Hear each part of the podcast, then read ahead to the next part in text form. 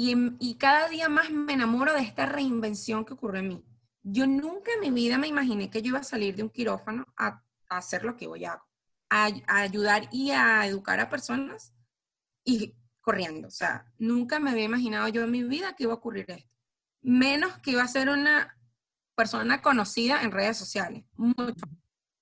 Pero estas herramientas que de talentos que Dios me dio para poder comunicar, los estoy explotando al, máximo y es lo que yo estoy tratando de, hacer con esta reinvención, utilizar mis talentos en beneficio de otros. En este episodio te presentamos a la doctora Runner, médico venezolana que se reinventó para crear su propia escuela de running. Erika Navas acompaña como coach a quienes quieren comenzar a correr.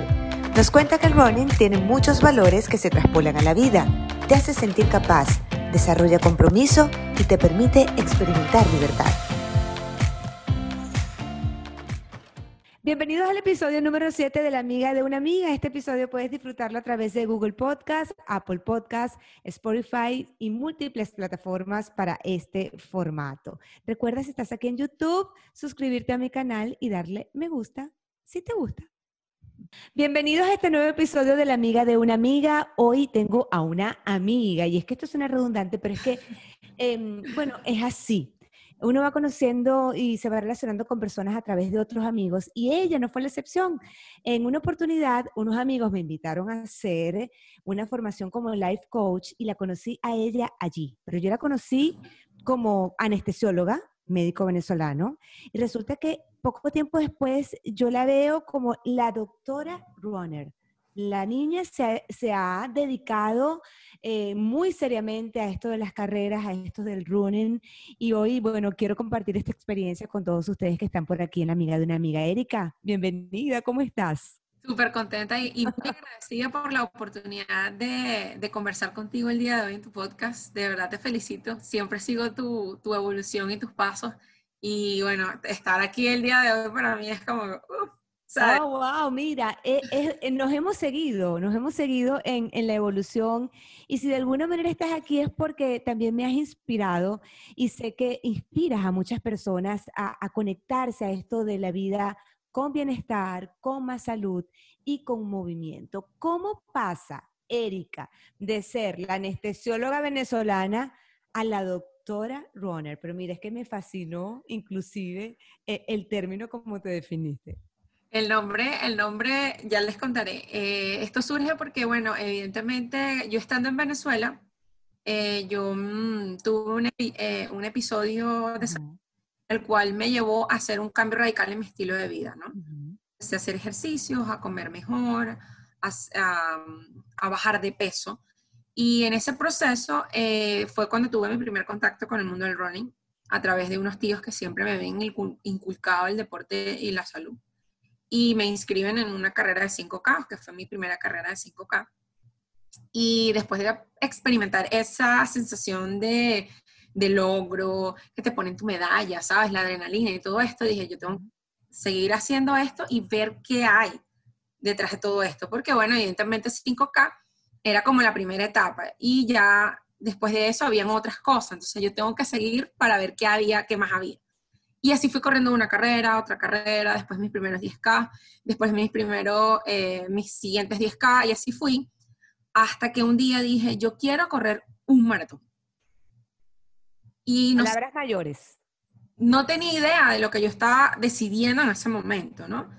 Y cuando yo decidí eso, yo dije, yo tengo que saber qué necesito para yo lograr correr ese maratón. Y empecé a estudiar más cosas, porque yo estudiaba mucho de la parte teórica del running porque yo en ese momento no tenía coach. Ok. Mucho, mucho autoaprendizaje y ensayo y error y autodidacta 100%. Y cuando empecé a indagar de qué era un maratón, eh, que yo necesitaba para yo poder lograrlo y todo eso, dije, ah, ahora es que me falta. Y empecé, mucho. No mucho, pero sí empecé a adquirir la experiencia necesaria que yo necesitaba para yo poder enfrentarme a semejante reto. Y no es más que hasta 2016 eh, que después de haber logrado varios medios maratones y muchas carreras de 10K y de 5K, em, eh, eh, trato de optar por una, una plaza en el Maratón CAF de Caracas, porque para poder entrar en esos eventos hay que calificar. Y yo metí mis datos y costó tanto, pero era por el tema del internet y todo eso, pero tuve la fortuna de que aceptaron mi, eh, mis marcas y me dieron la oportunidad de inscribirme en, en el maratón de Caracas. Pero cosas del destino, yo quedé embarazada. ¡Ay, no me digas que se suspendió! Entrenamiento. Sí, tuve que suspender el entrenamiento, ya yo había encontrado un, que fue mi primer coach. Ajá. Em, y obviamente él me dijo que bueno, que lamentablemente no podíamos continuar, pero que podíamos seguir haciendo deporte. Sin embargo, no podía entrenar para el maratón. Y bueno, luego de eso, después de esa noticia buena, vinieron no muy buenas noticias.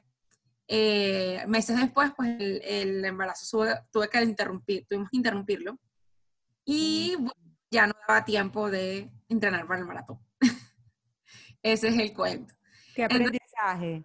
sí, súper grande, súper grande. Pero bueno, cosas que pasan del destino y todo. Yo termino ese mismo año en Estados Unidos. Yo termino emigrando a Estados Unidos ese mismo año. Y entonces tantas cosas que fueron pasando una tras otra me llevó a suspender mi, mi actividad física otra vez. Sí. Y correr por lo menos un año y medio aproximadamente. Cuando estaba acá, pues evidentemente yo estaba, como nos pasa a todos, estaba como desorientada, perdida. Sí. Como que hago ahora? No puedo ejercer mi carrera aquí. No puedo ejercer. Tendría que volver a estudiar para, para tener. No puedo ejercer, no, no estoy trabajando en lo que yo quiero, no me gusta lo que hago, este, no sé qué estoy haciendo aquí, o sea, no entendía, no había aterrizado en lo que había hecho. Y entonces yo dije, yo necesito correr, yo necesito correr nuevamente. Para, yo, creía que, yo creía que corriendo me iba a volver a orientar en mi vida. Sí, bueno, fíjate una cosa, vamos, vamos, a, vamos a detenernos allí un poquito porque... Claro, claro. Em, para conocer y disfrutarnos mejor la historia. Cuando tú me hablas de correr en una situación migratoria, yo inmediatamente te relaciono con Forrest Gump. Y tú sabes que él arrancaba a correr. literal. bueno, literal, así. huir de todo lo que estaba pasando y correr, correr, correr.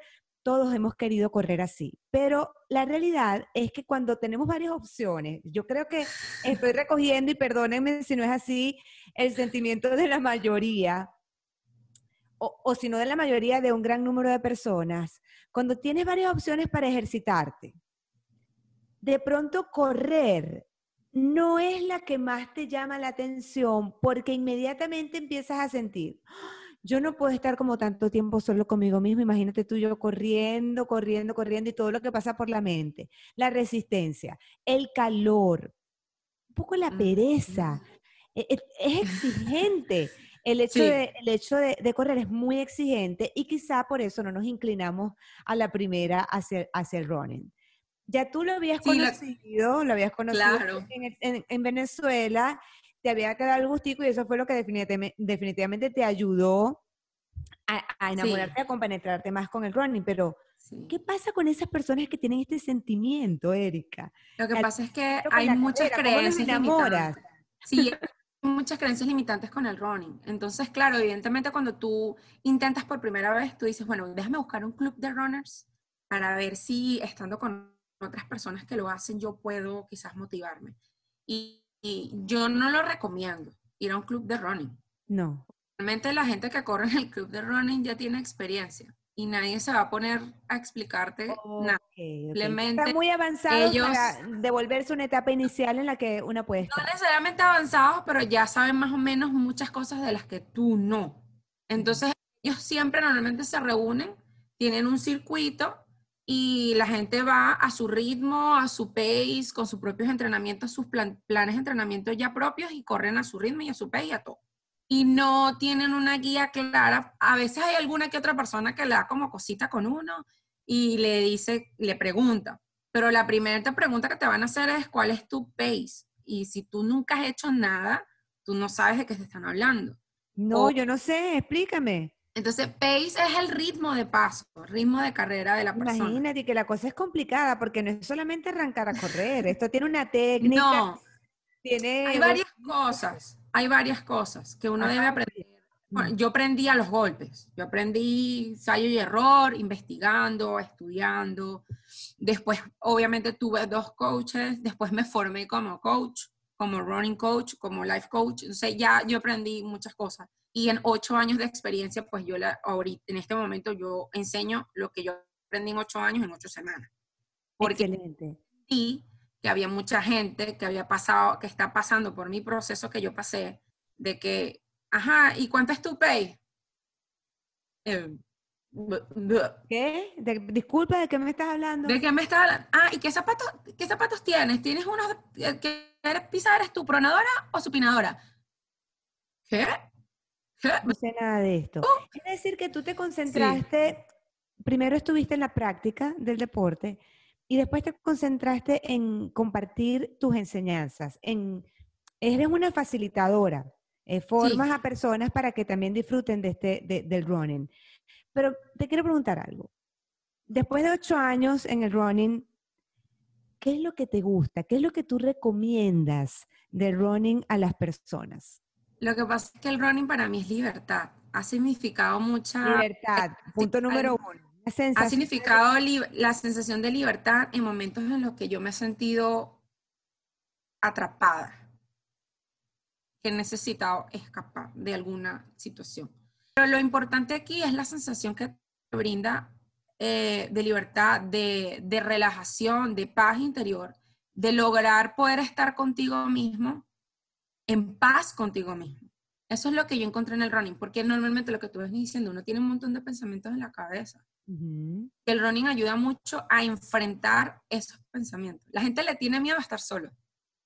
Claro. Estás solo. Estás solo contigo mismo y tu mente, imagínate tú. y así tú escuchas música o podcast, como es el tuyo, igualito te tienes que enfrentar con tus propios demonios. Entonces tú dices que uno de los primeros beneficios que tiene el running es ese beneficio emocional mental que te permite, eh, bueno, drenar esos pensamientos inadecuados, negativos y recargarte de pensamientos positivos también, porque estás al aire libre. Ese es un factor sumamente No, y que te hace sentirte capaz. Exacto. Cuando tú terminas de hacer una meta, o sea, de correr cierta distancia o hacer ciertas cosas, tú dices, oye, fui capaz de. Sí. Desarrollar sí lo, puedo. Para todo, no solamente para correr, o sea, si puedo hacer esto que pensé que me costaba tanto, que era tan difícil, entonces sí puedo emprender un negocio, sí puedo mejorar en mi trabajo, sí puedo Em, reorganizar las cosas en mi familia, en fin. Sí, el, el, running tiene muchos valores, el deporte del running como tal tiene muchos valores que se extrapolan a la vida. Y yo los utilizo mucho con mis clientes, porque hay clientes que corren buenísimo, pero que tienen aspectos de su vida que tienen que trabajar. Entonces yo los ayudo a utilizar esas herramientas o esas fortalezas que adquieren con el deporte para que las pongan en práctica en áreas de su vida que las necesitan. Excelente hay gente que tiene áreas, su, su, vida está bastante organizada y tiene una estabilidad buena y le ayudo a utilizar esas fortalezas que utilizan en esas áreas de su vida para que puedan ser comprometidos con el deporte. Excelente. Yo mezclo todo por eso. Dentro de esa formación que tú compartes, eh, este espacio dedicado a, a, los beneficios mentales y, y, la vida eh, integralmente como tal, ¿Cómo se desarrolla ese espacio? ¿Son ciclos de conversación? ¿Son clases? ¿Cómo funciona esto de, la escuela de running? Bueno, en la escuela de running eh, funciona básicamente depende del nivel de la persona, obviamente, y del objetivo que tenga, ¿no? Normalmente yo les recomiendo a, a los alumnos de trabajar ocho semanas para ver resultados que, visibles, que tengan resultados que ellos puedan ver. Porque la gente puede ver los resultados que estás teniendo, pero lo importante es que tú también veas los resultados. Normalmente yo, aparte del plan de entrenamiento, obviamente, que se les envía a los, que se les, yo tengo tres canales de comunicación con mis alumnos. Eh, el primer canal de comunicación es un acompañamiento digital, obviamente por el COVID. He trasladado toda mi plataforma a 100% digital para darle beneficios también a la gente que está fuera de Miami. Y yo tengo de comunicación. Uno es el WhatsApp, que yo todos los días hablo con mis alumnos por WhatsApp, los que me responden los mensajes de vuelta, yo me puedo guindar con ellos, hablar diariamente con ellos. ¿no? Y estoy haciéndole seguimiento de lo que van haciendo a través del WhatsApp también. Eh, yo también tengo una plataforma digital, bueno, es prestada, es una, es una aplicación donde yo les coloco, el, es un calendario de entrenamientos. Entonces yo simplemente les elaboro su plan de entrenamiento por día y una vez a la semana con conversaciones one on one, yo evalúo el desempeño de la semana anterior, lo que vamos a hacer en la semana que está cursando, los primeros 15 minutos de conversación. Y el resto de la conversación me dedico evidentemente a evaluar las áreas de la vida de la persona. Claro, porque ahí también entra tu faceta de life coach. Tú pudiste engranar todo perfectamente, por eso me encanta, me encanta compartir tu historia por eso. Fíjate, no es lo mismo que mi doctora, mi, facilitadora de, de, running sea médico y, y, además sea life coach. Es decir, estoy encontrando un común todo en uno en ese paquete. Es así. Así porque a veces ellos me llegan cuando tenemos la sesión inicial, antes de empezar a trabajar, yo hago una sesión inicial para yo hacer el diagnóstico. Ok. Yo saber qué tengo enfrente, a quién voy a trabajar, con quién voy a trabajar. Yo le pregunto, por lo menos en el caso de las mujeres, le pregunto desde si tuvieron hijos, cuántos hijos, si tuvieron pérdidas, si cuál es, cuándo fue su menarquia en algunos casos, si todavía tiene menstruación, si no tiene menstruación, si está en época de climaterio, de menopausia, este, si hay alguna dolencia que hayan tenido en el pasado que les haya hecho suspender su entrenamiento porque hay unas que ya corrían y vienen de pos, una poslesión que llamamos. Entonces, eso es otra forma que, o sea, yo cada persona tengo que trabajarla diferente de acuerdo a ese diagnóstico que yo hago en la sesión inicial. Exacto. Que viene una cuestión muy personalizada. Claro, problemas de atención, de azúcar, diabetes, este, síndromes metabólicos, lo más frecuente, enfermedades inmunológicas a veces, columnas cervicales, hernias discales. O sea, hay un montón de patologías que la gente me refiere tener. esa mentira. Tengo varices, tuve un infarto, eh, tuve un stroke, o sea... También la pregunta, la pregunta es si tengo todo esto, ¿puedo correr? Todas las personas, todas las personas pueden correr. Claro, porque tenemos eh, creencias limitantes, como tú lo dijiste al principio, con respecto a, esto de, la carrera. Además que creemos que, tiene hasta una edad tope y todo, pero bueno, estoy, no segura, no, estoy segura que no es así porque he visto muchos corredores, mira, mayorcitos, una belleza, y se mantienen así fuertes y saludables precisamente porque, bueno, porque hacen eso. Erika, con respecto a los beneficios físicos, eh, ¿qué me dices del running? Por ejemplo, yo tengo una amiga que me dice, yo no puedo correr, no puedo correr porque yo soy muy delgada y pierdo masa muscular muy rápido. El hecho de hacer un ejercicio cardiovascular únicamente, pues no me gusta cómo, cómo me veo físicamente después de entrenamientos tan fuertes que me hacen perder mucho peso. Ahí tienes un caso. Otras personas que pusiste, sobrepeso. pusiste el caso menos frecuente. Ese es el menos frecuente, pero existe. Sí, es más, claro. Este programa se llama La amiga de una amiga porque yo uso la figura de la otra amiga para decir algo que me está pasando a mí y eso es una de las cosas que me pasa a mí. no, fíjate. a mí. Y otras que están en sobrepeso, otras personas que están en sobrepeso, que dicen, bueno, ¿cómo puedo empezar yo a correr? Estoy en sobrepeso, voy a dañarme las rodillas, voy a dañarme los tobillos, voy a hacerme daño a mi cuerpo, esto no es para mí. Cuéntame de ambos casos. Bueno, en el caso de tu amiga, tu amiga, de la... Eh, mira, em, justamente hace dos días hablé, hace unos días, no sé, ya no me acuerdo. Yo sé que fue ayer, no, la semana pasada. Yo estaba hablando de, la, de que ahora no estamos a estar flacos, sino estar fuertes. Sí, sí. Exactamente. Eh, el hecho estar saludable es lo que está de moda ahora. No, y, y, lo dice, o sea, lo dice la doctora Sims, eso salió porque eh, terminé de leer un libro que se llama Roar.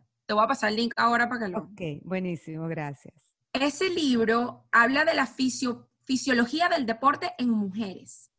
Lo que ocurre en el cuerpo de una mujer cuando hace actividad física y habla de una parte justamente de los tipos de cuerpo de una mujer. Los ectomorfos, los, los mesoformos y los endomorfos. Entonces, cada tipo de cuerpo tiene que entrenar de una manera y comer de una manera muy particular porque tienden a tender ciertas características, o sea, pérdida de algunas sustancias, no tiene. O sea, cada, cada tipo de cuerpo se diferencia en eso.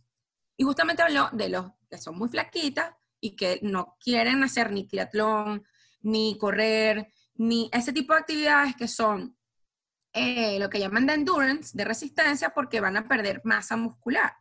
Entonces, ¿qué decía ella? Bueno, que todo está basado en cómo te alimentes. Ella, ella habló allí, que la pérdida de masa muscular se puede prevenir o mejorar con alimentación de acuerdo al tipo de cuerpo. Sí. sí. ese libro es fantástico, es una totalmente, porque habla de todas las etapas de la mujer, desde que está pequeña, niña, adolescente, mujer, embarazada, con menopausia y para usted contar. Y hablaba también del otro caso, que somos las, eh, las cuerpitas, las rellenitas. porque, ¿y porque yo siempre he sido rellenita, yo siempre he sido rellenita y yo... Te veo bien. Bueno, he bajado un montón de kilos, pero mi cuerpo, genéticamente hablando, o sea, yo soy de caderas anchas, okay. más gordas. Tú eres voluptuosa, tú eres de... Yo soy voluptuosa, exactamente. Pero el hecho de que yo sea voluptuosa no quiere decir que yo pueda cambiar mi composición corporal. Imposible. Porque evidentemente yo tengo una composición mayor que otra gente. Claro. Lo que hago es que yo cambio mi composición corporal, que mis curvas sean de músculo y no sean de grasa, y que eso me permite a mí ser más fuerte en vez de estar más delgada. Excelente. Esa, esa explicación la dio la doctora este, me, me, encanta este principio. Me vas a pasar el link de ese libro. es fantástico, me encantó. Yo lo, en una certificación que acabo de terminar ahorita, con la Road Running Coaching Association de los Estados Unidos, el teacher nos dijo, ustedes tienen que leer este, estos libros. Y yo empecé por, por ese, pero son un montón de libros que me mandaron. Pero bueno, justamente me llamó la atención este. Y de verdad que los insights que puedo sacar de este libro son súper buenos, porque el 80% de mis clientes son mujeres. Entonces, claro. ¿Sabes? Trabajar con mujeres es un mundo. El 95% de las personas que van a ver este programa son mujeres también, así que también nos viene buenísimo. Le decimos a los delgados y a los más voluptuosos que igualmente pueden correr y que, y que todo se va a basar en la alimentación. En la alimentación y en la preparación y en la forma con que van a entrenar es diferente. O sea, okay. todos hay que hacer unos ajustes en el plan de entrenamiento y para los delgados es otro tipo de entrenamiento. Mira, a otra cosa. Tú, te voy a decir algo, eh, tienes un poder de convencimiento bien elevado. Porque una cosa que yo nunca me he planteado en mi vida es correr. Tú has hecho en apenas 25 minutos que llevamos eh, conversando que yo me comience a interesar por esto. He desarrollado mis habilidades de venta. Sí, sí. No, y cuando me hablaste de la sensación de libertad, eso me gustó mucho. Eh, eh, quiero hacer como un recuento de lo que hemos hablado hasta ahora. Hemos hablado de, los beneficios del running, de que tiene beneficios mentales, emocionales, físicos también, y que nos da una sensación de libertad que, es, bueno, fascinante, que todos queremos, todos queremos experimentar eso. Y quiero llegar a un punto eh, que también me parece trascendental. No hay edad para comenzar a hacer este deporte. Cuando digo no hay edad, ¿es lo mismo para mujeres que para hombres o hay alguna diferencia? No, no hay. Lo que pasa es que, como seguimos diciendo, mm, a lo largo de los años se han hecho muchas limitantes, se han puesto, la gente ha puesto limitantes propias, ¿no? O sea, la misma gente se ha hecho limitante.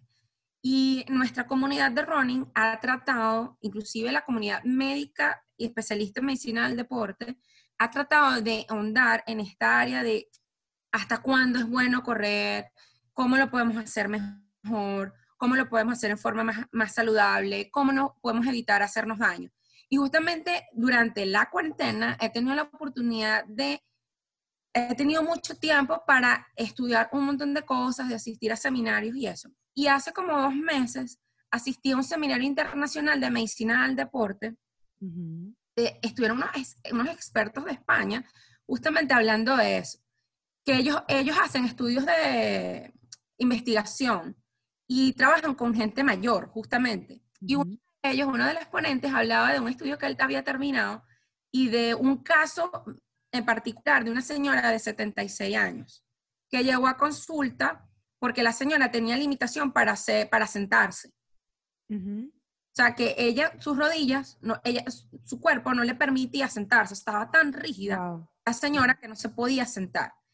Y él, de, él después de, una, de un ensayo que hizo con ella, de una metodología para mejorar fuerza muscular en la señora, logró que la señora, luego de cuatro semanas de ejercicios de fuerza estáticos, la señora lograra hacer sentadillas. Oh, qué bueno. Y él mostró el video y todo de la señora. Y concluyeron en el seminario que el deporte debe ser incluido dentro de la prescripción médica y dentro de la medicina como materia, la medicina y que nos deben enseñar a los, a los, a los, a los physicians a prescribir y dosificar al deporte, porque el deporte tiene que ser prescrito y dosificado como una pastilla igual. Y si se hace en forma correcta, los resultados son maravillosos. Excelente. Wow, esta conversación ha sido toda una sorpresa para mí. Fíjate que eh, tú me compartiste un caso que, que, conociste en un seminario, pero ahora yo te quiero preguntar por tus propios casos, dentro de tus propios eh, eh, clientes, dentro, dentro de tu propio grupo ¿qué experiencia quisieras compartir ahora que te, haya, hecho sentir, wow, estoy realmente trabajando en mi propósito, haciendo lo que me gusta y viendo cómo otros pueden lograr? Que es una, e, es una de las cosas de running muy bonitas que te fomenta ese, mm, ese sentimiento de, de, logro, de si se puede. Bueno, yo he visto como alumnas que, que, no hacían ni siquiera una sentadilla en su vida, habían hecho una sentadilla en su vida, lograron correr 21 kilómetros. Eso han sido satisfacciones súper grandes, eh, que voluptuosas o no, con hijos o no. Eh, bueno, este caso en particular tiene dos niñas y ella tenía, cuando la encontré, tenía un sobrepeso bastante importante y logró correr sus primeros 21K el año pasado en Nueva York. Y un, eso fue súper, súper, súper gratificante porque yo le di la escuela de running por ocho semanas y ella luego, con todas las herramientas que yo le di, logró entrenar y correr su primer medio maratón bajo, su, bajo mi metodología en forma autosuficiente autogestionable, que es lo que yo busco con mi trabajo. Porque yo realmente, siendo honesta, yo no busco que mis atletas y mis clientes duren conmigo forever, el resto de la vida. Yo quiero que sean capaces de correr el resto de su vida sin que yo esté con ellos todo el resto de la vida. Estar con ellos, porque obviamente voy a dejar una huella en ellos, pero no voy a estar, no, no tengo que hacer ese acompañamiento de por vida que mucha gente cree que necesita, sino que van a ser lo suficientemente fuertes y van a salir tan, tan autosuficientes para lograr muchas cosas. Realmente entregas las herramientas para que cada quien las, las utilice en, en, su camino, bueno, como tú dices, para siempre. Me encanta tu metodología, me gusta mucho. Se me, está, me, estoy, me estoy preguntando, ¿cuántos K correré yo? ¿Seré capaz de correr yo? No, mira, no, hay, no hay límites, no hay límites. La gente comienza pensando que cuando entran en mi programa van a correr primero 5K, porque eso es lo que prometo con mi programa. 5K en forma consecutiva o correr 50 minutos sin detenerse. Eso es lo que yo les prometo al principio.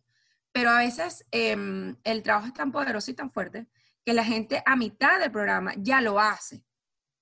Y, y aumentamos el nivel. Se van a 10. Terminado el programa, sí. Suben de nivel. Se van a distancias mucho mayores. Por lo menos he tenido casos de gente que termina corriendo 10K en vez de, en vez de 5K en las 8 semanas. Qué bueno, qué bueno. Y eso hasta a mí, a mí misma me ha sorprendido. Claro. ¿Por qué, crees tú que, ¿Por qué crees tú que eso pasa? Porque se conectan consigo mismo. Tan sencillo como eso. Se conectan con el propósito de lo que están haciendo y consigo mismo. O sea, logran esa libertad y esa paz consigo mismo que correr una hora, media hora, o sea, ya no, ya no les importa cuánto tiempo van a pasar corriendo, porque siguen haciéndolo comienza a, eh, a, a, manejarse también ese control mental, que es uno de los Ahí ocurre la transformación. Ahí es donde ocurre la transformación. Ahí es donde yo siempre quiero llegar con mis clientes, cuando ocurre la verdadera transformación. Ya después de ahí no hay nadie que pare a esa persona, no hay nadie que la pare. ¿Cuáles son los lugares que te gustan más para, para llevar a tus alumnos a correr? La playa. Yo sabía. La playa. Me encanta la playa porque la playa tiene un elemento motivacional elevado. Muy, muy elevado. Eh, la, el mar tiene olor, tiene textura, pudiéramos decir, tiene sensaciones que no la brindan otras locaciones. Tiene sonidos. Tiene, bueno, sí, sensaciones auditivas, visuales, colores, tiene texturas, porque a veces tú estás corriendo y sientes como la arena te pica, porque la brisa la levanta y te pica. Esas sensaciones son las que tú recuerdas de, de, que te dan placer y tú las recuerdas cuando tú estás entrenando y no estás en la playa. Y tú evocas esas sensaciones. Entonces a mí me gusta llevar a la gente para la playa a experimentar esas sensaciones. Por eso es que eh, creé lo que llamo playa terapia. En eso estás ahora. Voy a llegar a ese punto eh, al final del, del, programa.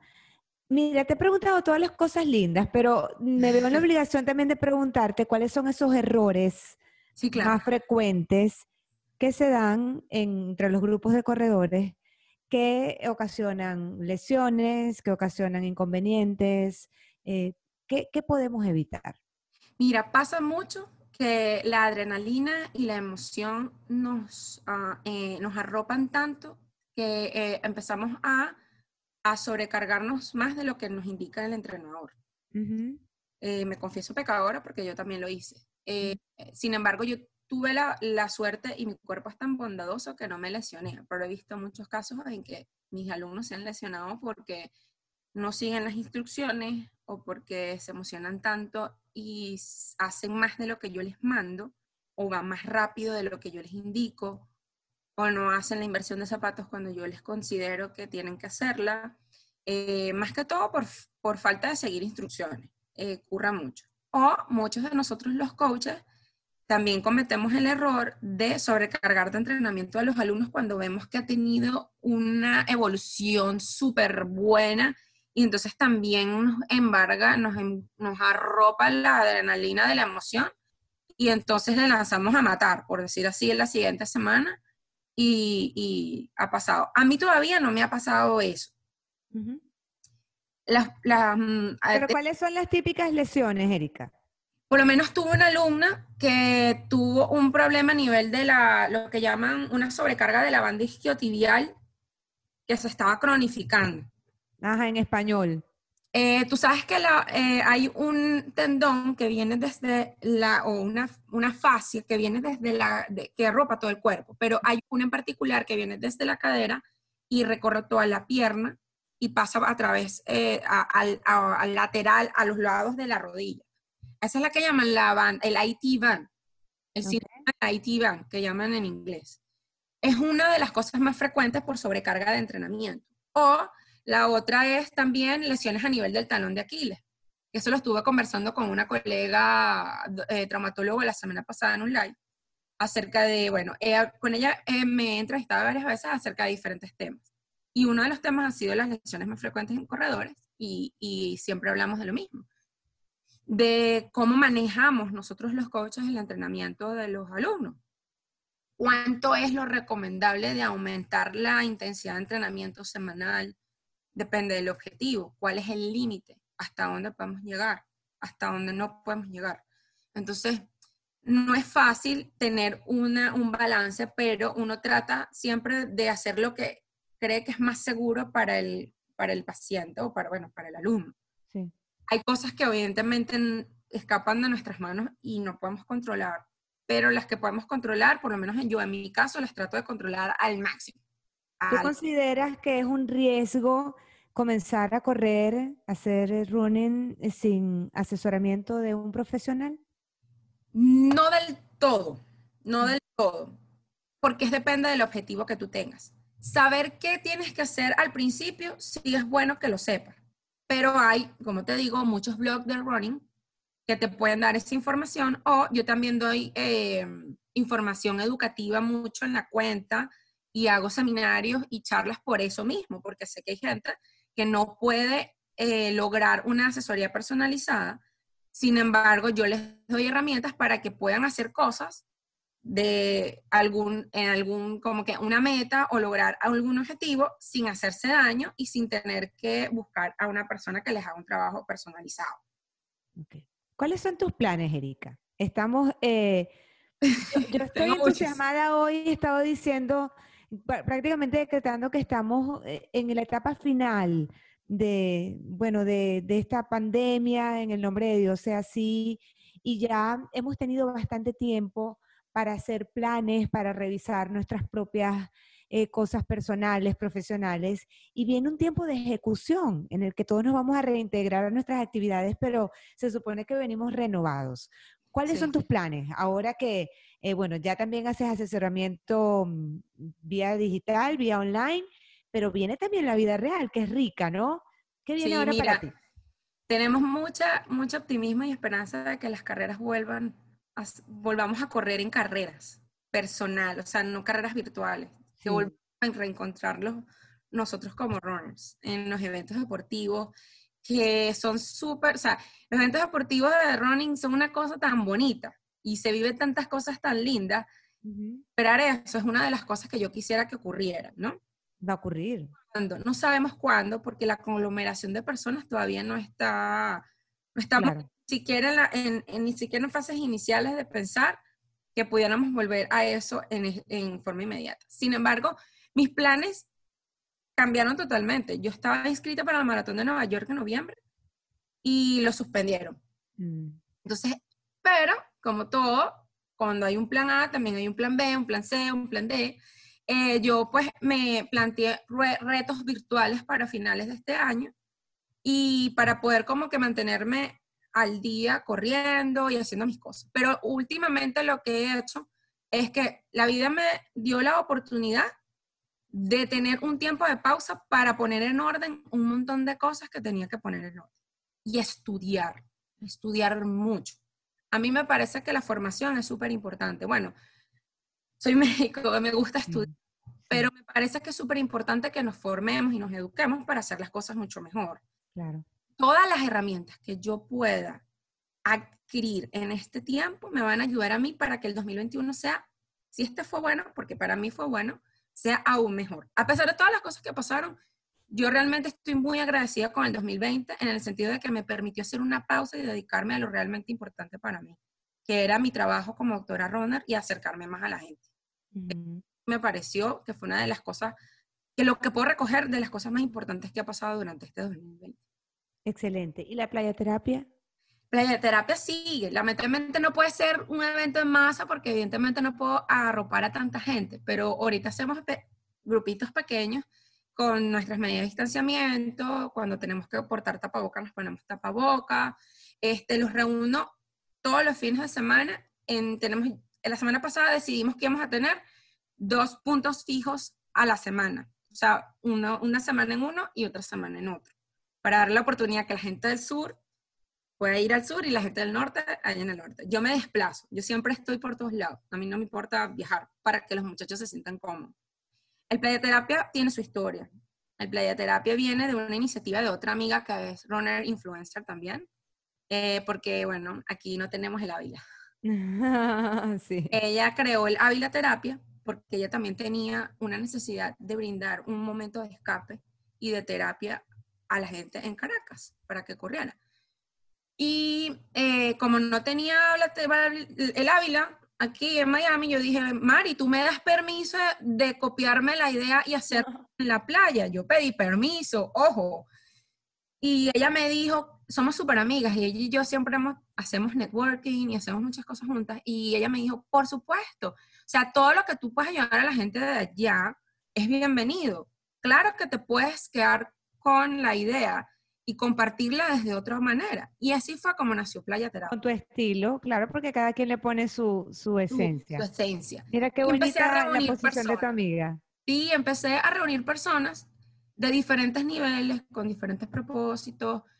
Ahí va mucha gente que inclusive tiene coach y le ponen, tiene su plan de entrenamiento. Y yo de verdad soy cero rollo con eso. A mí todos son bienvenidos. O sea, porque la idea allí es compartir más que competir, compartir el espacio que yo les brindo de, obviamente, de la terapia que significa correr para mí. Y bueno, y la gente que nunca ha corrido, que nunca ha hecho nada y quiere caminar, pues que disfrute de la actividad, de los comentarios que se hacen al final, de los anuncios, mis anuncios parroquiales, ah. que yo les brindo allí, porque yo también allí los educo, le digo cosas, hablo de algunos temas, me hacen preguntas.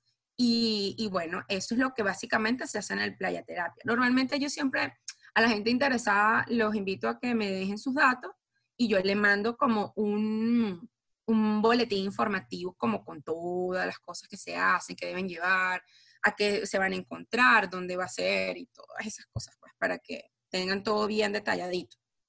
Erika, ya para finalizar, me gustaría que compartieras brevemente tu experiencia de reinvención. ¿Cómo la calificarías ahora?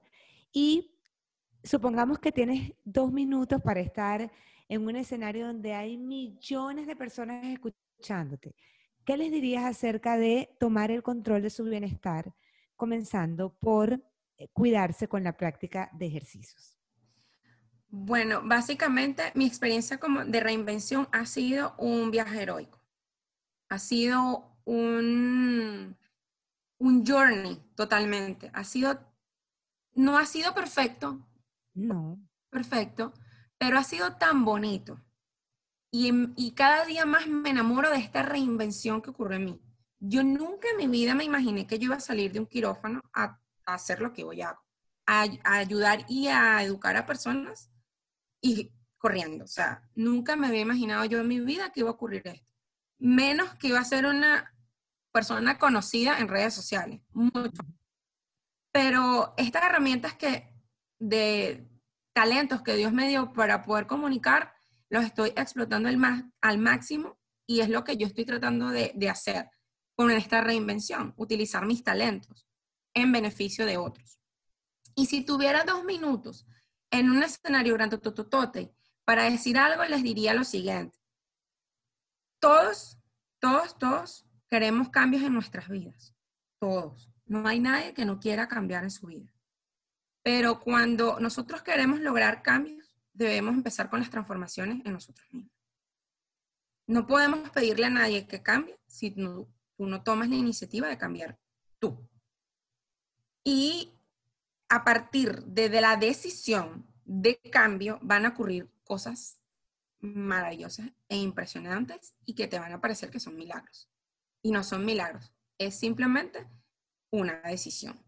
Erika, me encantó tenerte aquí en la amiga de una amiga. Un abrazo grande para ti, que sigas corriendo y que sigas haciendo correr a, muchas personas para que cada vez seamos más las personas felices y con salud y bienestar. Un abrazo para ti, éxitos. Amén.